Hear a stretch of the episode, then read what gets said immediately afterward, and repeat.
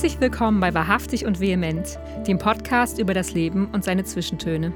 Wir sind Sünje Norland und Julie Weisbach, Künstlerinnen dieser Zeit und Sinnsuchende auf den Pfaden des Alltags. Wir nehmen euch mit auf Gedankenspaziergänge zwischen Kunst und Leben und strecken die Fühler aus nach dem Stoff, aus dem Lieder, Geschichten und Bilder gemacht sind. Wir laden euch ein, mit uns unter die Oberfläche zu tauchen. Wir sind stets bereit, denn die Inspiration könnte jeden Moment anklopfen. Und darum macht die Herzkammern weit auf. Es geht los. Hm. Hallo, liebe Juli. Hallo, liebe Sinje. endlich. Da sind wir wieder. Ja. Ja, wie schön. Endlich, endlich. Wie spät ist es bei dir? Äh, bei mir ist es 19.31 Uhr. Ja, Wahnsinn. Bei mir ist es 13.31 Uhr. Sehr schön. Aber immerhin ist es ja, bei beiden 31. genau, das ist schon mal gut, ja. Und wie spät ist es bei euch jetzt, ihr Lieben, wenn ihr das hier anhört? genau, welcher Tag? Ja. Oh, wie schön. Ja, ihr ja. merkt schon, wir sind äh, in unterschiedlichen äh, Gefilden hier unterwegs. Und äh, genau, ich sitze hier gerade in Kanada. Und Juli, wo sitzt du? Sitzt immer noch in Lübeck. immer noch in Lübeck. Ah ja, zurück aus der Sommerpause. Wie schön. Ja, ein tolles Gefühl. Ja, heute soll es ums Thema Vertrauen gehen. Ähm, woran entscheidet sich eigentlich, ob wir einer Sache oder einem anderen Menschen vertrauen? Wo sitzt dieses Gefühl zwischen Wissen und Nichtwissen? Im Herzen? Im Bauch? Oder doch eher im Kopf? Leap of Faith, so nennt man im Englischen den beherzten Sprung ins Ungewisse. Den Sprung im Glauben, dass schon alles gut werden wird. Und im Deutschen?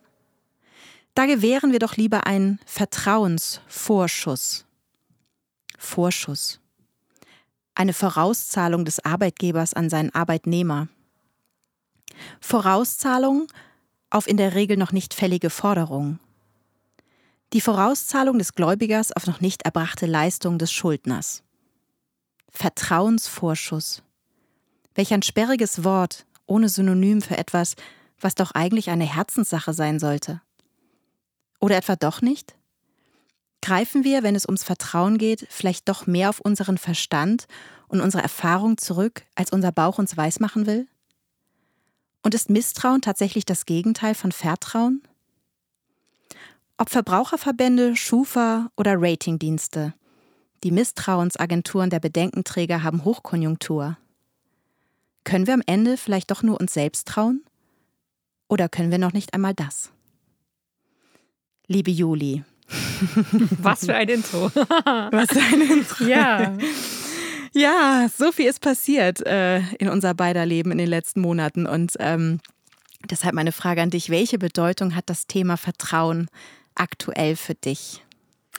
Ja, wow, das ist definitiv eine so große Frage, dass ich froh bin, dass wir äh, zum Thema Vertrauen auch gleich eine ganze Podcast-Folge haben, weil ich äh, das nicht so einfach irgendwie in einer, in einer Frage beantworten kann. Ich glaube, das wird sich jetzt heute auch so ein bisschen über die ganze Folge ähm, erstrecken, die Antworten.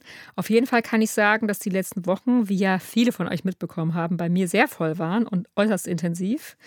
Aber sie waren definitiv auch sehr stark vom Gefühl des Vertrauens geprägt. Ähm, ja, dass eben alles so kommen wird, wie ich es brauche, weil sonst hätte ich, glaube ich, gar nicht erst anfangen brauchen. Ähm, hm. Weil ich kann auf jeden Fall sagen, dass ich seit meinem Studium nicht mehr so viel gearbeitet habe in einem Sommer wie in diesem hier. Und, ja, zum äh, Glück genau. war der Sommer so schlecht. jetzt ist es auf einmal zurückgekommen, jetzt, wo wir in Urlaub fahren wollen. Ja. Aber ich gönne es natürlich allen anderen, dass der Sommer jetzt noch ein bisschen hier bleibt. Ähm, und äh, genau wie ihr ja wisst, oder wie viele von euch wissen, habe ich ja quasi den Sommer meinem Buch gewidmet. In jedem Sturm ist ein Lied und habe ganz viel gezeichnet und ganz viel geplant und hin und her gemailt und Sachen verworfen und umgestellt und umgeschrieben. Und am 27. Oktober wird es jetzt endlich soweit sein und dann wird es erscheinen. Und ähm, genau, wie ihr ja auch wisst, habe ich euch ja äh, vor den Ferien quasi erzählt, dass ich eben halt ähm, ja, nicht nur die Verantwortung, sondern eben auch die Kosten übernehme und äh, auch fürs Grafikdesign und die Inverlagnahme und den Druck und alles. Ähm, das hat die letzten Wochen einfach mega aufregend gemacht und mich halt auch wirklich immer wieder daran erinnert, wie wichtig Vertrauen halt wirklich auch ist und auch im Vertrauen zu bleiben. Weil, äh, genau, mein originaler Preis von, ich glaube, ich dachte mal, es wären 5000 Euro, ist gerade eher so in Richtung 9000 Euro nach oben gewandert. Und deswegen waren ja auch die Buchpatenschaften dann ein großer Segen. Ähm, weil was wäre denn gewesen, wenn ich keine Unterstützung bekommen hätte oder wenn keine Resonanz mhm. auf das Projekt gekommen wäre? Ähm, und es gab eben ja auch Leute, die zu mir gesagt haben: Sag mal, kannst du nicht mal ein Projekt machen, das deine Möglichkeiten nicht übersteigt? das war die Antwort einer meiner Familienmitglieder. Und, äh, oder oh nach dem Motto, das ist aber mutig. Naja, hoffentlich klappt es und du kriegst irgendwie so 20 oder 30 Buchparten zusammen. Und natürlich, ich meine, diese Reaktion wow. ist ja jetzt auch nicht ähm, un, also unabdingbar irgendwie. Ne? Natürlich kann man das auch denken, weil man weiß ja nicht, was einem mhm. passiert. Aber ich habe tatsächlich die ganze Zeit gedacht, nee, ich weiß, dass es gut wird und ich vertraue einfach darauf, dass die richtigen Menschen mitmachen und habe mir gewünscht, dass es 100 werden. Ich habe gedacht, 80 schaffe ich auf jeden Fall, 100 werden das bestimmt auch und jetzt sind es 114.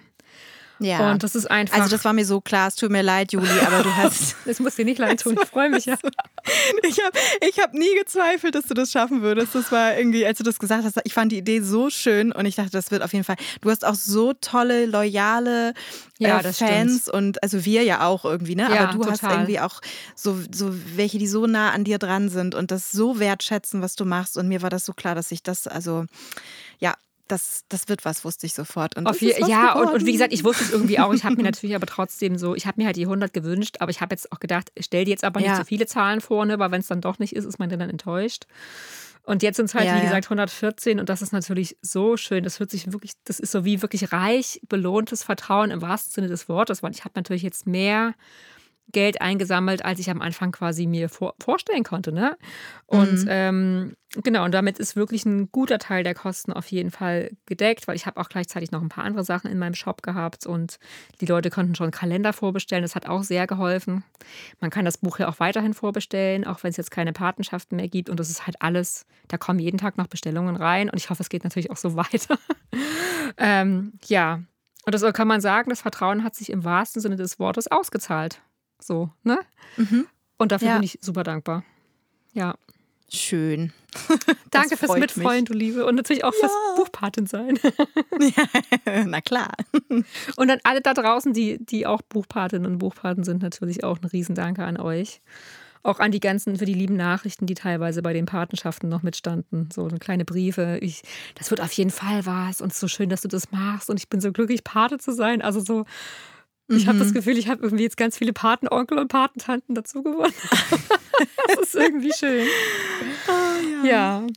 ja. du Liebe, aber jetzt erzähl doch mal, das ist ja noch äh, viel spannender. Wie ist es denn für dich jetzt? Ähm, für dich hat ja in Kanada jetzt ein komplett neuer Lebensabschnitt begonnen, äh, bei dem mit Sicherheit auch Vertrauen eine wichtige Rolle spielt. Erzähl doch mal, bist du überhaupt gut angekommen? äh, ja, seit ein paar Tagen sind wir angekommen, würde ich sagen. also, oh, wir sind ja schon seit Anfang Juli hier in Kanada, aber bis ähm, ja, Anfang letzter Woche waren wir noch bei, bei der Familie meines Mannes in der Nähe von Toronto und äh, ja, und die acht Wochen, die wir dort waren, äh, fühlten sich halt eher einfach nach Urlaub ne, an als nach Ankommen. So, das war hm, Wahnsinn, schon acht Wochen. Wahnsinn, ja. ja. echt lang, ne? Mhm. Ja, und es ist tatsächlich, also es war ja vor unserer Abreise nach Kanada so unfassbar viel los. Also irgendwie die Sachen mussten gepackt werden, es musste geplant werden und so weiter und Sachen mussten verkauft werden.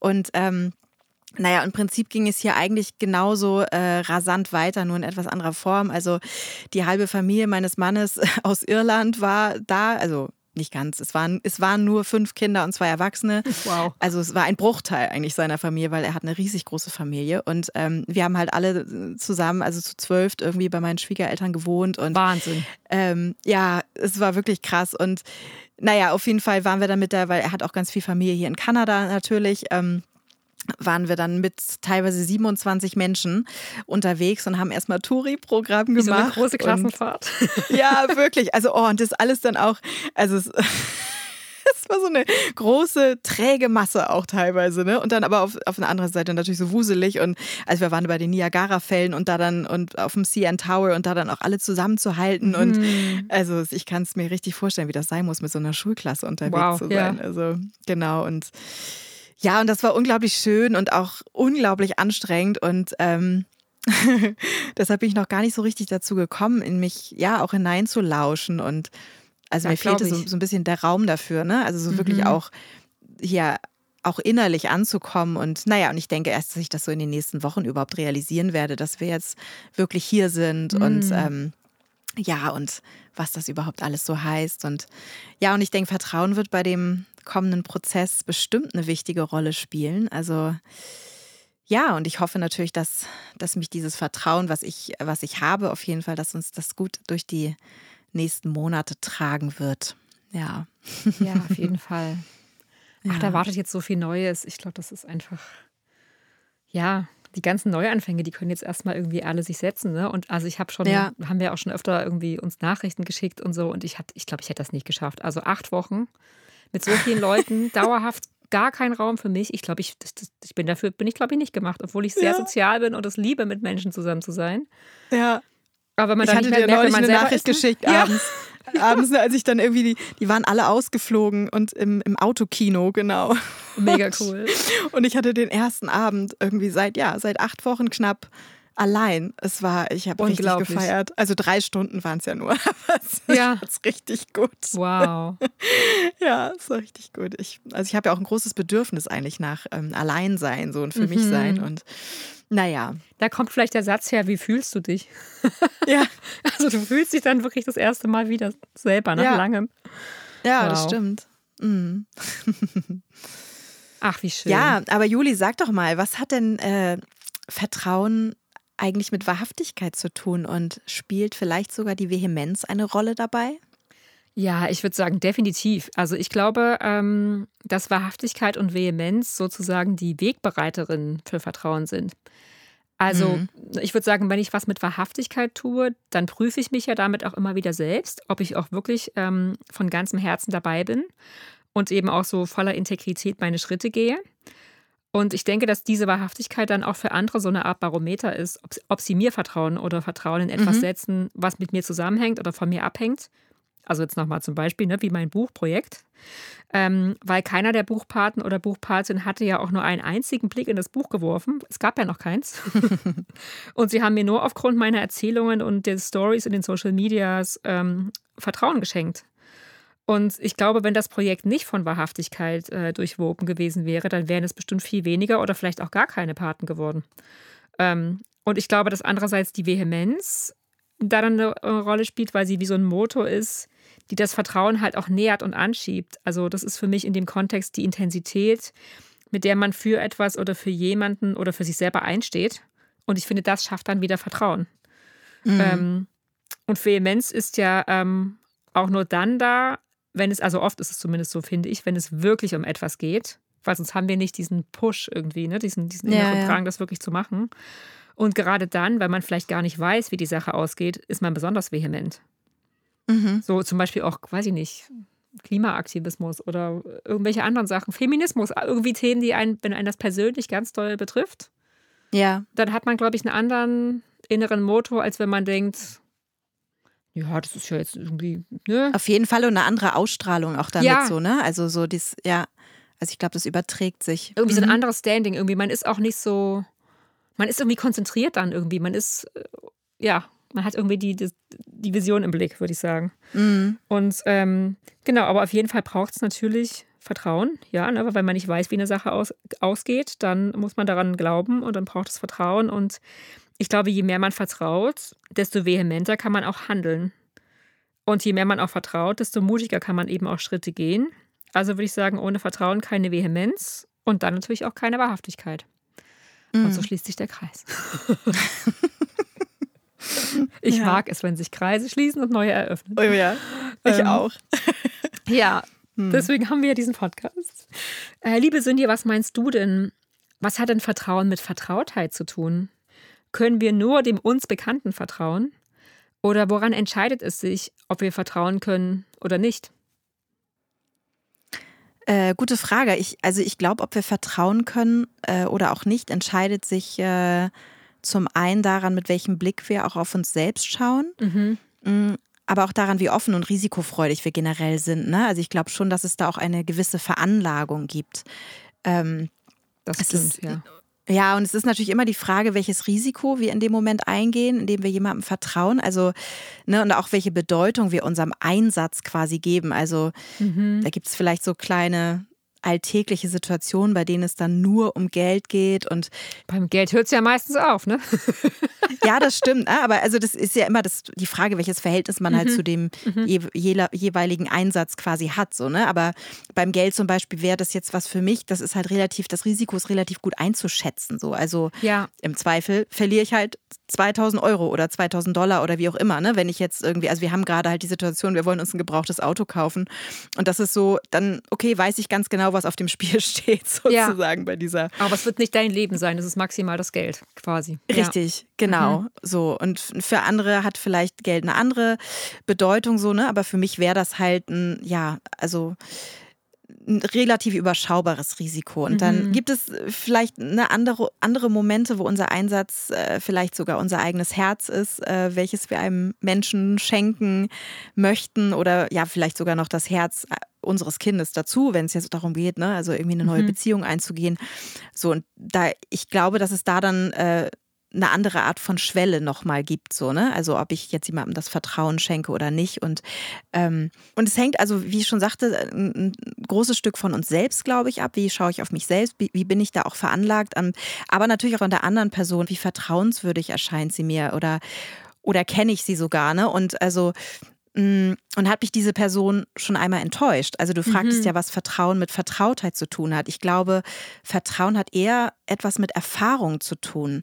Ja. Ähm, Ne? Mhm. Also, weil nur weil ich einen Menschen kenne, heißt das ja nicht, dass er oder sie mich noch nie enttäuscht hat. Also man, mhm. man kann das Risiko nur einfach besser kalkulieren, so bei dieser ja. bekannten Person. So. Und, ähm, und das ist natürlich bei einer fremden Person schwieriger. Da, da schauen wir eventuell eher auf die Situation und gucken, ob wir Parallelen ziehen können in die Vergangenheit. Und vielleicht erinnert die fremde Person mich an jemanden, mit dem ich entweder gute oder schlechte Erfahrungen gemacht habe. Und also letztendlich glaube ich, ist immer so ein, das ist immer so ein inneres Abwägen und Kalkulieren von, von Kosten und Nutzen tatsächlich. Ja. Ne? Also so blöd es klingt, aber ja. Ja, so ist der Mensch, glaube ich, echt gestrickt irgendwie. Ja. Ja, ja. Ja, und aber wie ich auch schon am Anfang sagte, ich glaube auch schon, dass es eine Art Veranlagung gibt, beziehungsweise vielleicht hat es auch was mit dem berühmten Urvertrauen zu mhm. tun, ähm, welches wir von unseren Eltern äh, am Anfang unseres Lebens äh, geschenkt bekommen haben oder halt auch nicht. Und naja, und dieses Gefühl, ne, dieses, das für uns gesorgt ist und dass alles so kommt, wie es kommen soll. Und also für mich hat das Gefühl Vertrauen etwas mit dem Gefühl der Angebundenheit zu tun. Also die Angebundenheit an das große Ganze, das Universum und auch irgendwie so das, so das Göttliche vielleicht. Ne? Und, und wenn, ich glaube, wenn das dem Leben sozusagen zugrunde liegt, dann ist es generell auch leichter zu vertrauen und vielleicht selbst, wenn man mal enttäuscht wurde, auch wieder sich zu fangen und trotzdem wieder neu vertrauen zu können. Auf jeden so, Fall.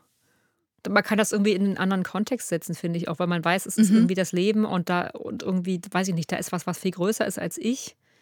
Ich ja, finde, mir genau. das dann auch immer so meine, äh, weiß ich nicht, meine Trials und Tribulations, wie es so schön heißt, sondern das, was mich irgendwie umtreibt und wo ich halt Schwierigkeiten habe, irgendwie so einzuordnen und denke, okay, aber im Vergleich zum großen Ganzen ist es doch eigentlich vielleicht gar nicht so mhm. Schlimm. Ah, damit heißt es nicht runterspielen. Ja, und wer weiß, wo mich das halt wieder hinführt. So, ja, ne? genau. Also so das, ja, das genau, auch das, ja auch. Ja. Also so, dass alles auch irgendwie vielleicht als vielleicht nicht in dem Moment, aber dann letztendlich okay. Vielleicht, es wird wahrscheinlich irgendwo hinführen, wo, wo es wieder sich als Geschenk auch entpuppen mhm. könnte. So, wer weiß. Im Moment ja. fühlt es sich noch echt kacke an, aber ja, ja. Ähm, genau. Auf jeden Fall. So. Mm.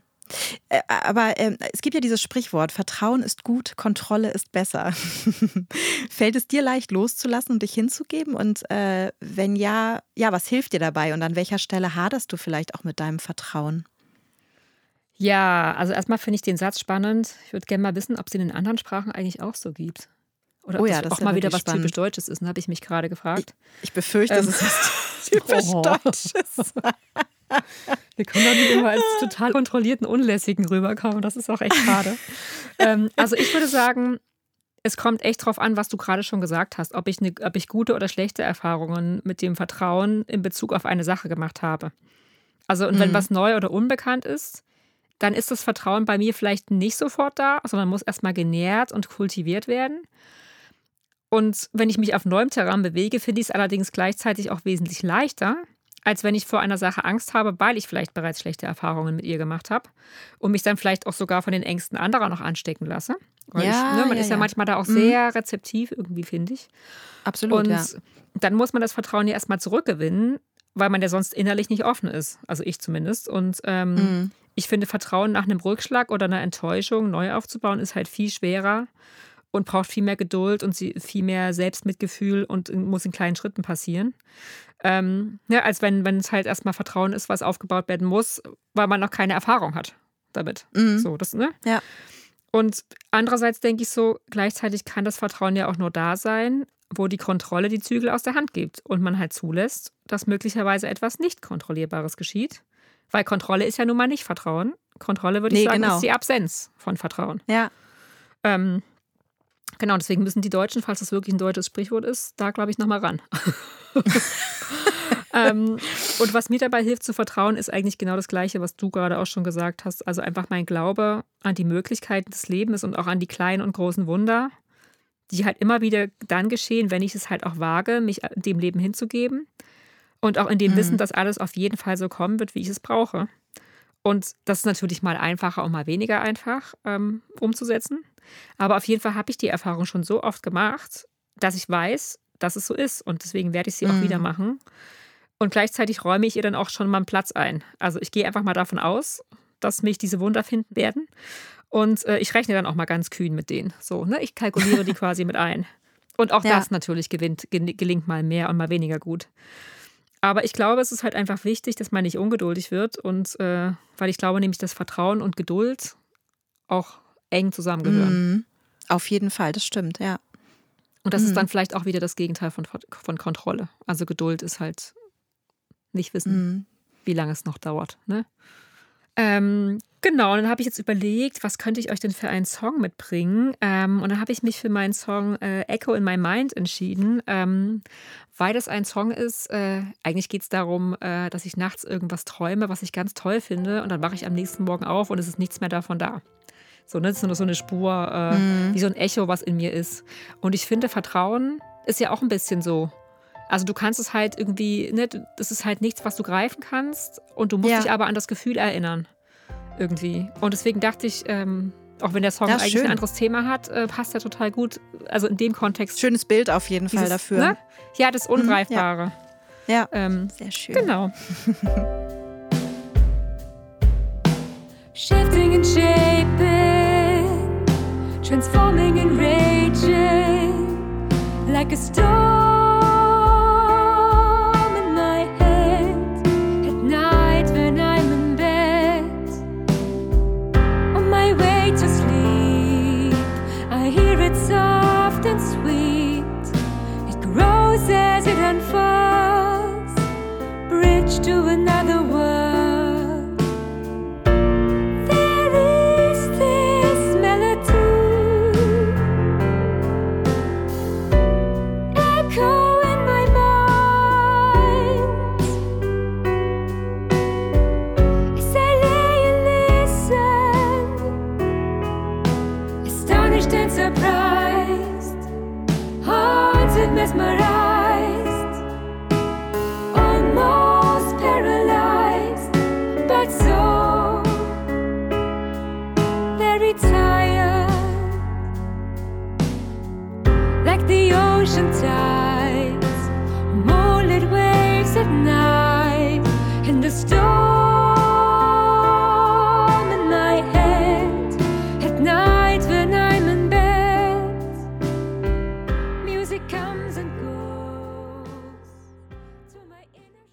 Liebe Sünje, kann es sein, dass wir immer misstrauischer werden? Und woran glaubst du, liegt das? Ist Misstrauen überhaupt das Gegenteil von Vertrauen? Äh, spontan würde ich natürlich erstmal Ja sagen und dann äh, denke ich aber, äh, nur weil ich jemandem nicht vertraue, heißt das ja nicht automatisch, dass ich dieser Person misstraue. Ja, guter Punkt. Ne? Also es gibt da ja irgendwie schon so einen gewissen, also so einen neutralen Raum auch dazwischen, finde ich. Und, Mhm. mm, und trotzdem liegen diese beiden Worte natürlich jeweils am komplett anderen Ende des Spektrums. Also vor allem, weil diese beiden Gefühle ja nicht parallel existieren können. Mhm. Das Ähm, stimmt, ja.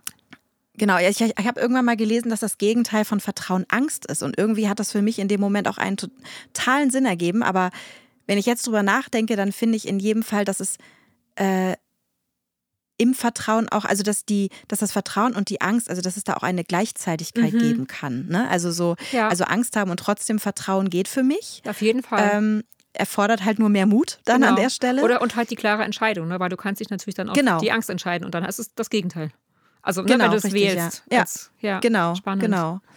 Ja, aber Misstrauen und gleichzeitig Vertrauen geht halt eben nicht. Insofern, ja, vielleicht ist, vielleicht ist das Gegenteil von Vertrauen tatsächlich Misstrauen. Das ist auf jeden Fall, Fall sehr spannend. Und ähm, ja, und ob wir immer misstrauischer werden, ich äh, habe manchmal das Gefühl, dass wir mit jedem Stück Wissen so ein bisschen die Verbindung zu unserer Intuition, also dieser Angebundenheit, von der ich gerade eben sprach, also ähm, dieses Gefühl, ein Teil von etwas Größerem zu sein und aufgefangen zu werden, also dass wir dieses Gefühl ein Stück weit immer mehr verlieren. Also könnte man, könnte man dann sagen, statt Wissen ist Macht, Wissen ist Misstrauen.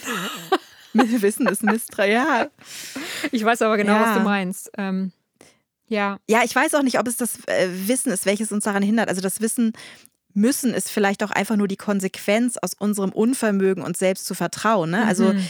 ja. also gefühlt brauchen wir immer mehr Absicherung Ja. beziehungsweise Rückversicherung für alles. So, es reicht uns nicht mehr, uns nur äh, mit uns selbst und unseren Erfahrungen abzugleichen, sondern wir brauchen immer irgendwie diese Instanz von außen, die uns sagt, ob etwas gut oder schlecht ist. So und Mhm. Und das ist natürlich auch einfacher, weil wir so ja auch ein Stück weit die Verantwortung für unser Handeln abgeben können und nicht selber für unsere Entscheidung gerade stehen müssen, ne? weil jemand sozusagen uns irgendwie so dieses ähm, diesen Fall. Stempel von außen gegeben hat. So. Und ja, wahrscheinlich gibt es deshalb diese ganzen Versicherungen für alles, so weil wir, weil wir dem Leben und unseren, so unserem eigenen Urteilsvermögen beziehungsweise uns selbst auch nicht mehr vertrauen können oder wollen. Ich weiß es nicht. Hm. ja, oder war das ja, war das irgendwie auch so ein gesellschaftliches, das hat sich so ein bisschen verselb- verselbstständigt, habe ich auch das Gefühl. Also ich habe auch automatisch Mhm. das Gefühl, ah, was, wenn ich jetzt die Versicherung nicht habe, habe ich sofort das Gefühl von, oh Mist, da kann mir jetzt ja was Ja, passieren, ja. obwohl ich darüber vorher noch nie nachgedacht habe. Erst seit es jemand benannt hat, ist es auf einmal ein Problem für mich. Ist das Problem, genau. Ja. Ja. Also, also auch, auch bei so absurdes, also das ist tatsächlich, ich äh, stelle ich hier fest, total krass. Also wir, ich war neulich einen Drucker kaufen mit meiner Schwiegermutter und da wollten sie uns dann natürlich direkt eine Versicherung, weil die normale Versicherung halt nur ein Jahr ist und dann können wir nochmal zwei Jahre draufpacken für ein Gerät, was irgendwie 200 Dollar kostet. Und dann Wow. dachte ich so, ey, das ist doch das Risiko des Lebens dann auch einfach letztendlich, dass was kaputt Das gehen ist halt kann. ein Jetzt, äh, Gebrauchsgegenstand. Ja. ja, genau, jetzt bezahl doch bitte nicht 40 Dollar extra Ja. sozusagen. Also, weil es da ja auch immer dann tausend irgendwie noch, äh, ke- keine Ahnung, Paragraphen gibt in so einem Vertrag, Versicherungsvertrag, was dann wieder alles nicht geht und so. Also, ich finde es schon krass. Also, das ist mir hier extremst aufgefallen. Das ist für jeden kleinen, äh, ja, so Kleinvieh, dass es da eine Versicherung gibt und dass es einem ganz doll immer empfohlen wird. Na, dann ist vielleicht der kanadische Satz nicht, äh, Vertrauen ist gut, Kontrolle ist besser, sondern Vertrauen ist gut, Versicherung ist Ja, ist besser. sehr gut. Schön. Sehr gut. Wir werden bestimmt noch ganz viele deutsch-kanadische Gegenüberstellungen hier finden. in den Ja, ich glaube auch. Ja, das wird noch spannend. Sehr ja. spannend. Der kulturelle Tellerrandblick finde ich gut. Ja. In den Druckerladen. Äh, wenn wir über das Vertrauen sprechen, dann sollten wir aber auch auf jeden Fall äh, über das Selbstvertrauen sprechen. Äh, ist unser Vertrauen in andere davon abhängig, inwieweit wir uns selbst vertrauen können? Also ich sag's schon mal gleich, das wird jetzt eine längere Antwort. Ihr könnt euch jetzt zurücklehnen. ähm, also erstmal würde ich sagen, mir persönlich fällt es oft leichter, anderen zu vertrauen als mir selbst. Also jetzt, also in so einem, im ersten Blick sozusagen, weil ich nämlich immer davon erstmal ausgehe, dass die anderen es gut mit mir meinen. Und weil es Ach so, beim schön. Vertrauen, ja, irgendwie schon, da geht es ja auch ums Zutrauen. Ne? Wenn ich jemandem etwas Gutes Ja. zutraue, dann fühle ich mich sicher, dass ich dieser Person etwas anvertrauen kann. Zum Beispiel auch mich und meine Gedanken ihr anvertrauen kann. Und das ist für mich auch die höchste Form des Vertrauens. Ähm, und ob ich deswegen automatisch anderen eher vertraue, wenn ich mir selbst vertraue, kann ich gar nicht sagen. Ich glaube, es hängt eher von, von der Situation ab und ob man auch ein Gespür dafür hat, ja, für die jeweilige Situation oder die andere Person und ob man sich einfühlen kann in das, was gerade ist. Also so generell würde ich das nicht, weiß ich nicht, ob ich das beantworten kann. Aber es gibt auf jeden Fall in meinem Leben gerade ein Thema, wo mein Vertrauen in den letzten Wochen echt auf eine Probe gestellt wurde. Ähm, ich hatte nämlich, ich habe es dir ja schon so ein bisschen erzählt, bei meinen letzten Konzerten bei mehreren Songs Blackouts, äh, die dazu dann geführt haben, dass ich Lieder abbrechen musste oder halt nicht weiterspielen konnte. Und das ist halt was, was mir früher ganz oft oder öfter passiert ist. Und es war damals extrem schlimm für mich, ähm, weil ich halt das Gefühl hatte, ich bin machtlos und ohnmächtig und kann halt nichts dagegen tun, diese Patzer irgendwie mhm. nicht zu erleben. Und es war eine Zeit, ähm, da hatte ich wirklich vor jedem Konzert richtig Angst, dass diese Aussetzer halt wieder kommen würden. Und das ist natürlich dann so ein Kreislauf. Ne? Da ist man schon unruhig und mhm. dann ist man eh also es ist schon wie vorprogrammiert und man ja, fühlt sich halt ausgeliefert. Und es gab auch noch gesundheitliche Gründe und andere Gründe, warum das in der Zeit so schlimm war. Aber ich habe dann auf jeden Fall gelernt, damit umzugehen und äh, habe auch gemerkt, dass es, was, dass es wichtig ist, dass ich das mit meinem Publikum teile und die Aussätze halt nicht vertusche. Und dann habe ich auch gelernt, damit Frieden zu schließen und habe da dann auch teilweise wirklich ganz tolle positive Rückmeldungen bekommen von den Leuten aus dem Publikum. Und ich habe verstanden, ah, okay, ähm, das war für die Menschen heilsam, weil das Unperfekte eben auch auf der Bühne einen Platz haben kann oder vielleicht sogar muss, weil da halt ein echter Mensch sitzt, der eben nicht perfekt ist. Und die Leute im Publikum mhm. sind es ja auch nicht. Und vielleicht haben die sich dann auch so ein bisschen an sich selbst erinnert gefühlt, so dass sie eben auch nicht perfekt sein müssen wie eine Maschine. Und es hat irgendwie so ein, ja, so ein, so ein Gefühl des Friedens in mir ausgelöst. Aber jetzt sind all diese Patzer wieder aufgetaucht. Ähm, und ich habe bei meinem letzten Konzert gemerkt, dass mir das richtig schwer gefallen ist, mir selber dann zu vertrauen.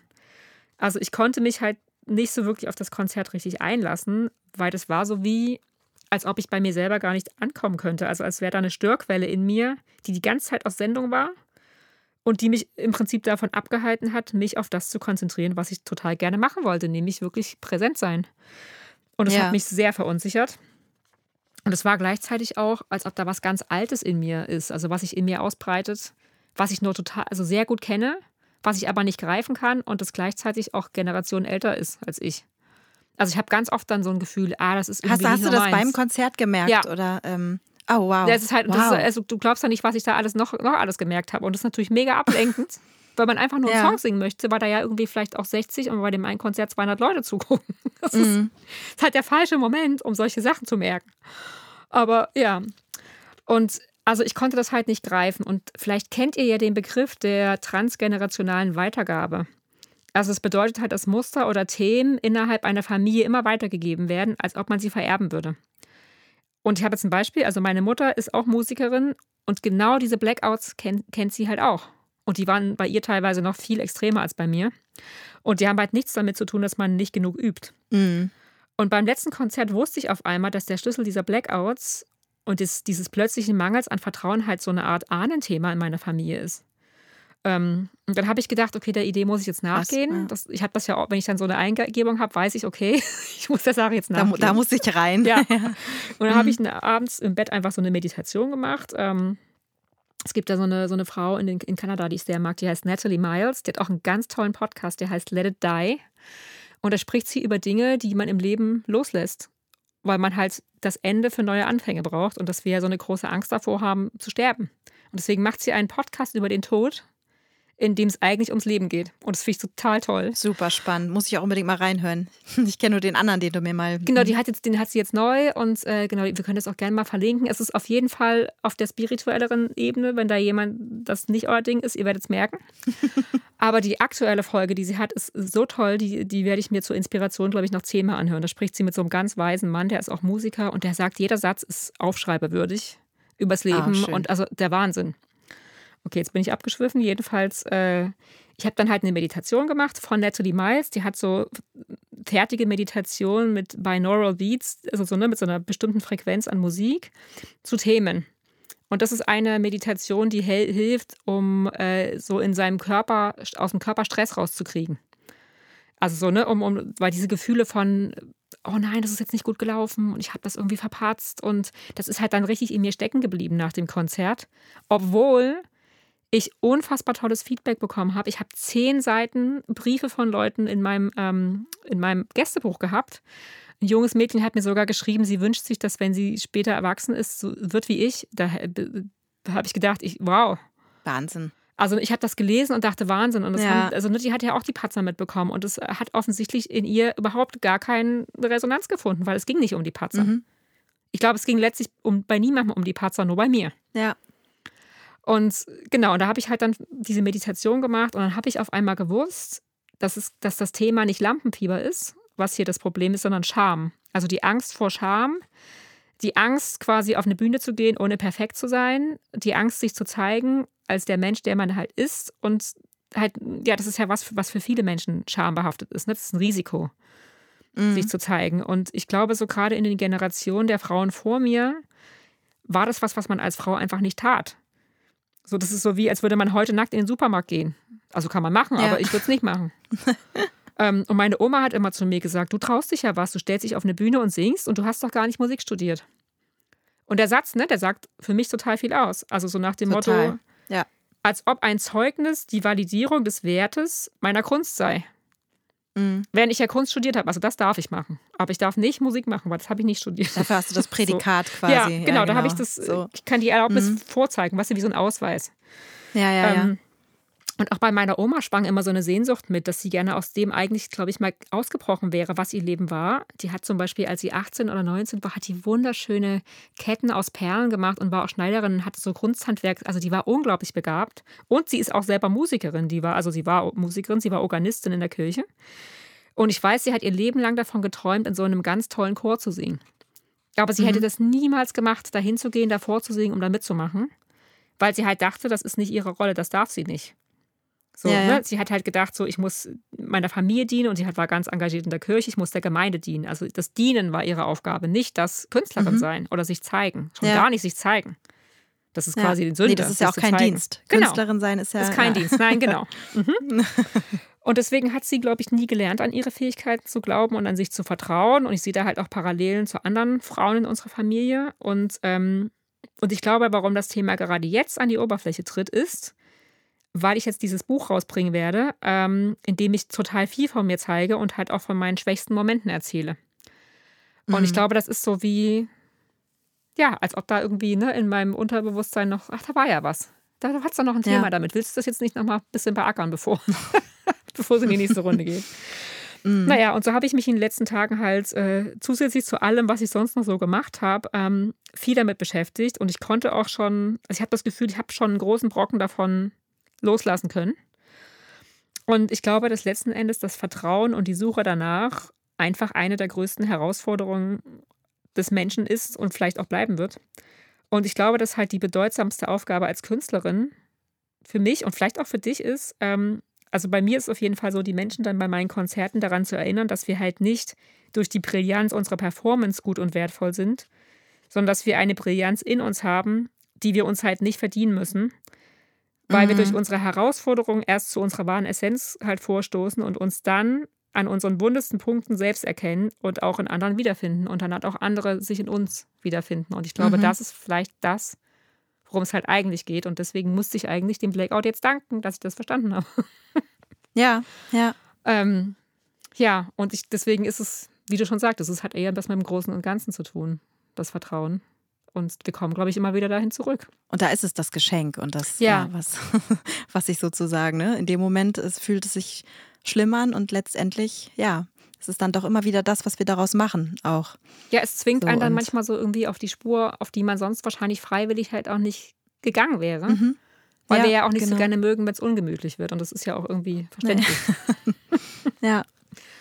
Mhm. Sinje, würdest du sagen, ist Selbstvertrauen eigentlich das gleiche wie Selbstwert? Und an welcher Stelle musst du als Künstlerin ins Vertrauen gehen?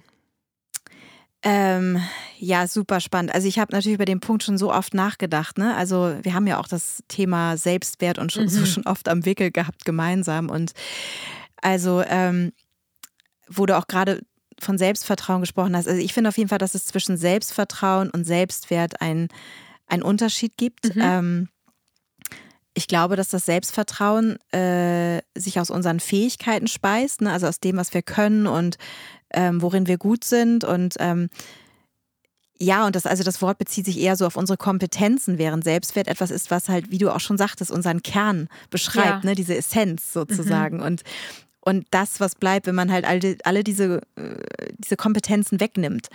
Also wer oder was bin ich überhaupt, wenn es all das andere ähm, nicht mehr gibt, ne? Also so, sondern nur noch das, ja, ja was ich wirklich bin. Und das stimmt. Und was bleibt dann übrig, was ich dann am Ende wirklich bin? Genau. Ja. Ja, und, und oft heißt es auch, also dass der Selbstwert quasi die Grundlage für das Selbstvertrauen ist. Aber wenn ich zum Beispiel auf mich selbst schaue, dann fällt mir auf, dass das Vertrauen, welches ich in mich und meine Fähigkeiten habe, unglaublich groß ist. Also Mhm. ich würde meine Hand für mich jederzeit, was das angeht, ins Feuer halten, aber ähm, wenn es um den Selbstwert geht, so da ist es dann schon, wo ich sage, ah, okay, also Spannend. also weil genau diese Frage habe ich mir nämlich schon oft gestellt, so ne? Also was wer oder was bin ich denn, wenn die äußeren Faktoren wegfallen? Was also was bliebe noch von mir, wenn ich keine Musikerin mehr wäre oder wenn ich keine Songs mehr schreiben würde, äh, wenn ich meine Stimme verlieren würde, so ne? Ja. Also das ähm, also ja, Selbstwert ist vielleicht die Grundlage von Selbstvertrauen und trotzdem kann man halt Selbstver kann mein Selbstvertrauen größer sein als mein Selbstwert. Und Mhm. manchmal glaube ich sogar, es könnte so eine Art Kompensationstaktik dahinter Ja. stecken. Also möglichst viel zu können, weil man das Gefühl hat, sonst zu wenig zu sein. Also Mhm. ähm, ja, also mega spannend. Und, Ich und zu deiner gerade- Frage, Ich hatte gerade voll den blöden Einfall. Ich habe gerade gedacht, ja, wenn man wenig kann, braucht man ein großes Auto. ja, Oh, sorry, das war, ja, vielleicht ist es so manchmal. das war gemein. Naja. Ja, aber wie, da ist ja wieder, wenn man, äh, wenn man wenig kann, also wenn man ja, ja, wenig wenn man, ist, ja, ja, ne, braucht ja, man ich, ja, auf jeden Fall genau. natürlich Kompensation für einen innerlich gefühlten Mangel. Aber das, das war jetzt wirklich Ja, ein bisschen. genau. Ja. Trifft man ja Ja, öfter aber auf es der Straße also an. Ne? st- Ist ja, scheint ja ein Thema zu sein Ja. in der Gesellschaft. Auf, auf jeden Fall, ja. Ja. Äh, ja, und zu deiner Frage, wann ich als Künstlerin ins Vertrauen gehen muss. Also ich glaube, dass ich dem künstlerischen Prozess generell sehr gut vertrauen kann. Also Das zum einen, weil auch. ich halt meine, ja, ich kenne meine Fähigkeiten so über die Jahre. Ne? Also da sind wir wieder bei den Fähigkeiten, also Mhm. bei dem Selbstvertrauen. Mm, Aber zum anderen auch, weil ich die Erfahrung gemacht habe, dass, dass ich in der Vergangenheit äh, schöne Songs geschrieben habe. Ja. Und also, ne, also sprich, da auch loszulassen, fällt mir relativ leicht. Und ähm, ja, und passend dazu, übers Loslassen, habe ich einen Song mitgebracht, den kennt ihr natürlich schon, aber er passte einfach äh, gut äh, Into the Blue. Ja, den mag ich sehr. So damn hard losing control. Let myself fall into you. It's so damn hard to just let loose into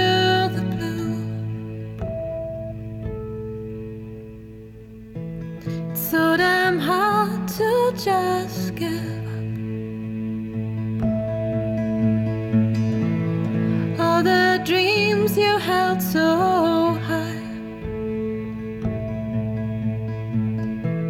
It's so damn hard to let them drop into the blue. Into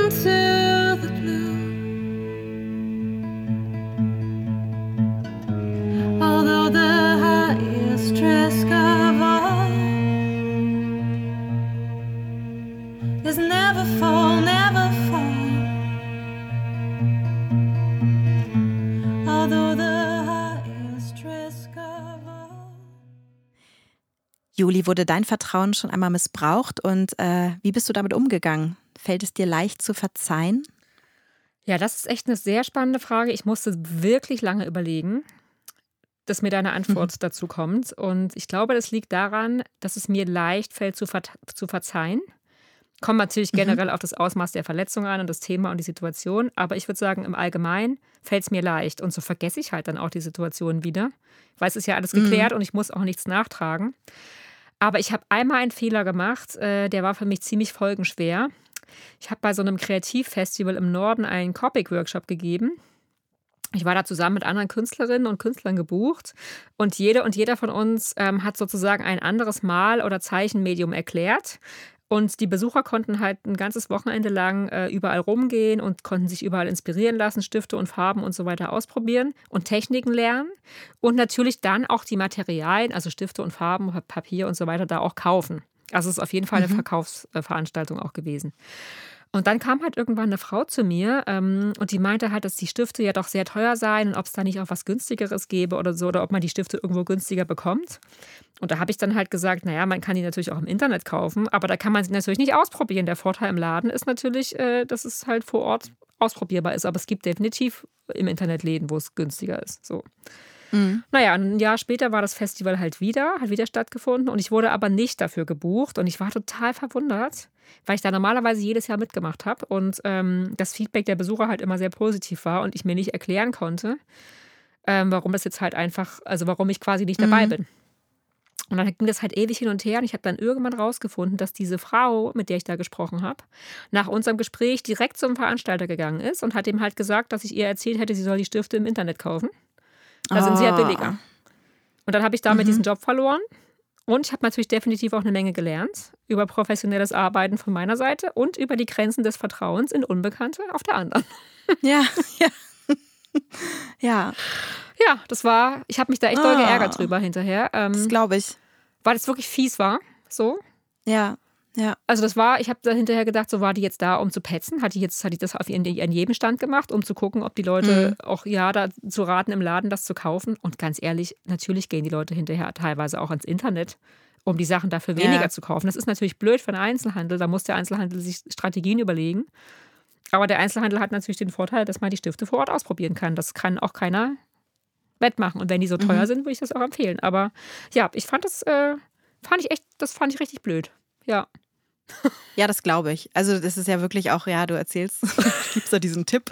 So, Da weißt ne, du, da bin unter ich halt, das ist aber dann meine, mhm. meine Blauäugigkeit halt auch dann im wahrsten Sinne. Ne? Ich gehe dann halt davon aus, Ja, so, das ist, das würde ich auch nicht, das, das habe ich dieser einen Frau halt gesagt und noch einer Mutter, von der ich weiß, mit einem Kind, eine Alleinerziehende, die einfach kein Geld hat und für die das total wichtig ist, wo sie das kauft. Ja, So, und da bin ich halt dann, irgendwie bin ich dann immer noch zu sehr Mensch und nicht Geschäftsfrau genug in dem Moment. Ich mache dann halt Unterschiede und das darf man, glaube ich, in so einer Situation einfach nicht. deine Menschlichkeit geht über die Loyalität zu deiner richtig. Firma und das, quasi das so. Ne? fanden die ja, natürlich ja. dann doof. Und das ist natürlich, ja, ich habe daraus auf jeden Fall gelernt. Aber ich Mhm. fand die, ja, das ist so wirklich die, die Erfahrung ist mir halt in Erinnerung geblieben und hat auch ein bisschen so einen, so einen faden Nachgeschmack hinterlassen. Ähm, Ja. Aber gut, es, es hat jetzt nicht irgendwie mein Leben aus den Bahnen geworfen und ich habe mittlerweile auch schon andere tolle Workshops gemacht. Und alles cool. Ähm, wie ist es denn bei dir, du Liebe? Ähm, wurde dein Vertrauen schon einmal missbraucht und hast du es trotzdem geschafft, wieder ins Vertrauen zu kommen? Äh, ja, tatsächlich wurde also ähm, mein Vertrauen schon einmal ziemlich stark erschüttert, muss ich sagen. Ähm, ich musste auch ein bisschen überlegen, aber äh, ja, das war auch so im musikalischen Business-Kontext. Also ich war damals mit einer Band auf Tour, bei der ich Gastsängerin war und ja, und es stand in absehbarer Zeit auch noch eine weitere Tournee an und alle Planungen liefen bereits und die Termine standen fest und so weiter. Und im Grunde wusste ich aber schon intuitiv zu dem Zeitpunkt, also während wir da so durch Deutschland tourten und eine super Zeit miteinander hatten, dass da was im Busch war und Okay. dass ich nicht mit auf die nächste Tour fahren würde, ne? obwohl ich halt, wie gesagt, fest mit eingeplant war und schon alles, alle Informationen hatte und so. Und ähm, diesem Gefühl folgend habe ich dann ja meinen Mut zusammengenommen und habe ja vor unserem letzten Konzert der Tour habe hab ich ein Meeting mit Management und Band sozusagen anberaumt. So, das ist, war auch echt ein schwerer Schritt, muss ich sagen, da so alle miteinander und vor allem, weil ich ja nur mein, mein die Grundlage war ja nur so ein Gefühl, ne? Ja. Also naja, und in diesem Meeting versicherte man mir dann aber, alles würde so bleiben und äh, wie vereinbart und ich sollte mir doch keine Gedanken machen und so. Naja, und wir spielten also das letzte Konzert zusammen und alles war richtig schön und wir hatten eine tolle Aftershow-Party und alle freuten sich auf, auf ein Wiedersehen und äh, naja, und fünf Tage später, das war äh, zwischen Weihnachten und Neujahr, ich weiß noch ganz genau, ich saß am Küchentisch meiner Schwiegereltern in Kanada, bekam ich dann einen Anruf vom Management, äh, dass sich die Dinge nun leider doch kurzfristig verändert hätten. So. Und und ich wusste natürlich, dass sich da gar nichts kurzfristig verändert hatte, sondern dass das, also, ne, dass ich schon mit Ja. meinem Gefühl da ganz, ganz richtig lag. Und das tat wirklich unglaublich weh, muss ich sagen, und hat mich sehr Das getroffen. glaube ich. Das ist so unfassbar unehrlich. Also, Ja, also vor allem vor dem Hintergrund, dass man ist, man arbeitet so eng zusammen über eine wirklich lange Zeit und es entwickeln sich freundschaftliche Verhältnisse und ne, also nicht, nicht nur zu den Musikern, sondern auch zur Crew und also man wächst ja während so einer Tour unglaublich zusammen und ich habe auch immer einen sehr aktiven Part gespielt, also was so das Tourleben anging, habe irgendwelche Scherze mit vorbereitet und kleine Videos gedreht und so, so und dann frontal so angelogen zu werden, das ist echt, also das war, war ganz, ganz schlimm für mich. Und ähm, und ich habe äh, die Kohle für die abgesagte Tour bekommen und natürlich tat es allen leid und so. Also das ist so von daher war das schon alles irgendwie korrekt. Aber ähm, trotzdem ist da bei mir tatsächlich was kaputt gegangen, muss ich sagen, an der Stelle so. Also jetzt nicht äh, über das hinaus, so, mhm. aber ne, so, wo ich dachte, okay, das ist schon, das war, das war ein Bruch, ne? Und, ähm, und ich weiß nicht, ob mich das jetzt äh, generell hat skeptischer werden lassen, das weiß ich gar nicht. Aber da, da haben wir tatsächlich den Gewinn aus dieser ganzen Geschichte. Also der ist, dass mein Vertrauen in meine Intuition gewachsen ist. So, ne? Sehr ne? Also das, sehr gut. Also muss ich wirklich sagen, ich, ich lag so richtig mit meinem Gefühl und, ähm, und das, ähm, das ist tatsächlich irgendwie im Nachhinein natürlich ein Geschenk. Also Auf jeden Fall. Ja. Mhm. Also insofern auch wieder alles gut. Ne? Also mhm. man weiß immer nicht, also so dieses Vertrauen dann wieder ins große Ganze und an das, dass schon alles so kommt, mhm. wie es mhm. kommen soll.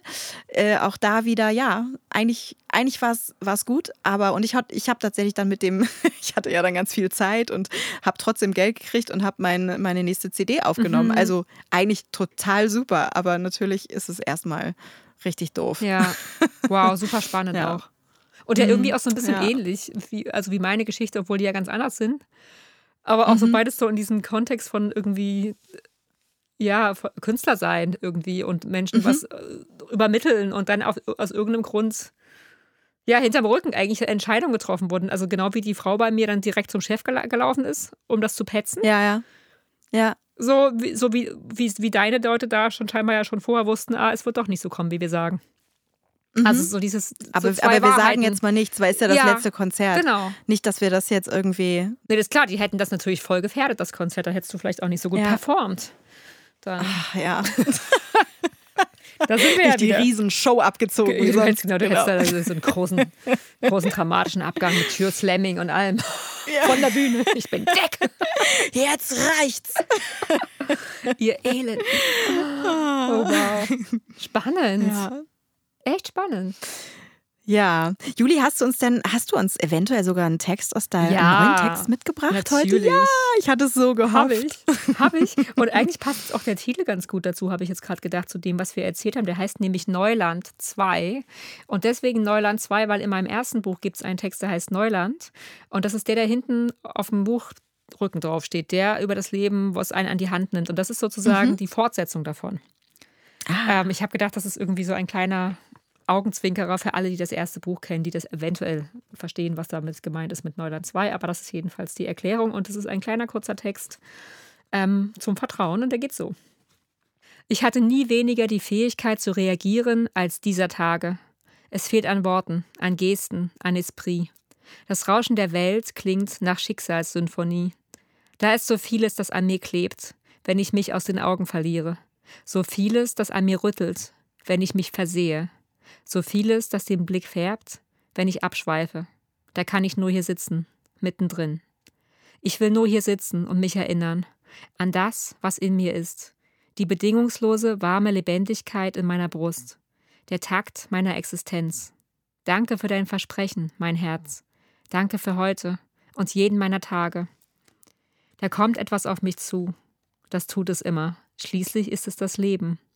Es verteilt die wertvollsten Geschenke in den unbequemsten Momenten, dreht die Komfortzone auf links, bevor sie unbemerkt zum Gefängnis wird, und hinterlässt Erinnerungen im Tagebuch meiner Haut. Und nun sitze ich hier, nur ich und was mir vor Augen ist. Da sind Wege, die ich nie zuvor gegangen bin, neue Schritte und fremdes Terrain, Stolpern über Nebelfelder. Hab Vertrauen, flüstert das Leben. Ich bewege dich und du malst die Spur.